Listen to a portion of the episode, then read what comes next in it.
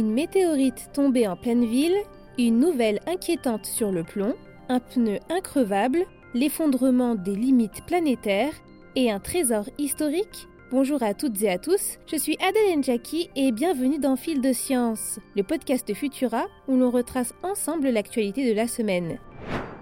Une habitante de Soldré-Sologne, dans le département du Cher en France, a fait une découverte assez exceptionnelle dans son jardin. Cette dernière a déniché des morceaux de météorites dans sa propriété. Tombé dans la nuit du samedi 9 au dimanche 10 septembre, ce bolide, ce météore d'une masse très importante, aurait été détecté lors de sa traversée par les caméras du réseau Fripon, dont la mission est de traquer les chutes de météorites sur le territoire français. Si l'analyse des données et des témoignages aurait permis de déterminer la zone où s'est écrasée la roche, ce serait finalement grâce au signalement de cette habitante aux membres du programme Fripon Vigiciel que plusieurs fragments de ce bolide ont été retrouvés. D'autre part, les chercheurs seraient également repartis avec un enregistrement sonore du bruit de la chute capturé par l'une des caméras de surveillance. Les scientifiques, après analyse, affirment qu'il s'agirait bien d'une météorite. Cependant, la pierre devrait encore faire l'objet de recherches poussées, mais désormais sous la direction du Muséum national d'histoire naturelle.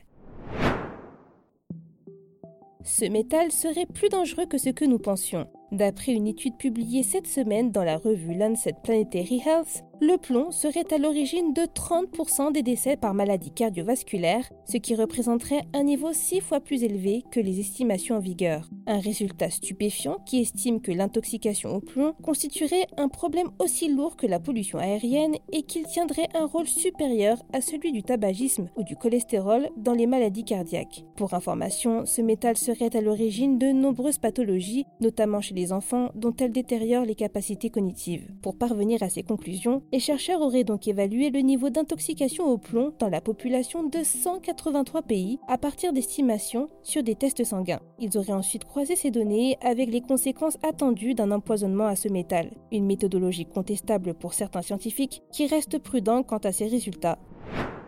Voici une création révolutionnaire. De Smart Tire Company, une start-up américaine aurait développé un pneu increvable nommé Milt et qui fonctionnerait sans chambre à air. Une véritable prouesse annoncée il y a quelques années et réalisée aujourd'hui grâce à une technologie utilisée pour les véhicules d'exploration de la NASA. Pour construire cette roue d'un nouveau genre, les constructeurs utiliseraient à la place de la chambre à air un ressort fabriqué avec un matériau à mémoire de forme appelé nitinol, un alliage de nickel et de titane. Le ressort ferait le tour de la roue et aurait l'avantage d'être très solide et élastique, permettant à Milt de se déformer pour absorber les chocs et les irrégularités de la route. La partie en contact avec le sol serait à base de caoutchouc comme un pneu classique, mais avec 50% de matière en moins. Elle devrait être changée tous les 8000 à 113 km environ, contrairement à la section contenant le ressort qui n'aurait jamais besoin d'être remplacée. Le prix 500 dollars pour deux pneus. Et mauvaise nouvelle, vous devrez patienter si vous voulez acquérir ces pneus increvables. La livraison n'est prévue que pour le mois de juin 2024.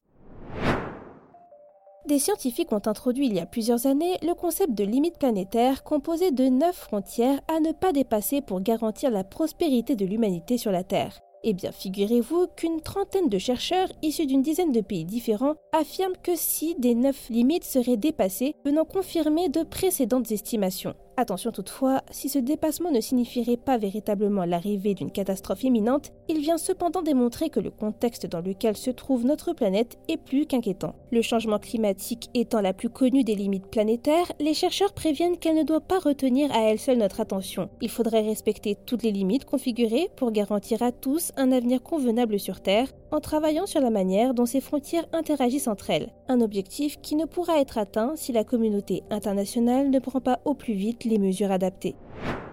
On finit ce fil de science dans la grotte de Cobadones, à l'est de l'Espagne, là où des scientifiques auraient déniché un trésor historique. Ces derniers y auraient découvert plus de 100 peintures datant d'au moins 24 000 ans. Une découverte majeure qui ferait de cet endroit la grotte possédant le plus grand nombre de motifs préhistoriques découverts en Europe.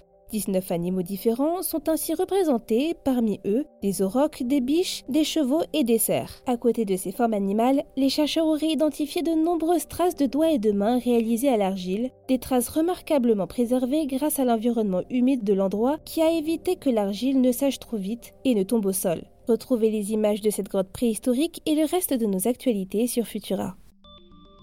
C'est tout pour cette semaine. Si vous nous écoutez sur les applications audio, pensez à vous abonner pour nous retrouver toutes les semaines et à nous laisser une note et un commentaire pour soutenir notre travail. Pour rappel, vous pouvez me retrouver sur le podcast Vitamin Tech où je vous présente les dernières actus des technologies. Cette semaine, direction l'Italie où des producteurs de parmesan ont décidé de mettre un terme à des productions de contrefaçon en plaçant dans leur fromage des puces électroniques. Pour le reste, il ne me reste plus qu'à vous souhaiter un excellent week-end. À la semaine prochaine.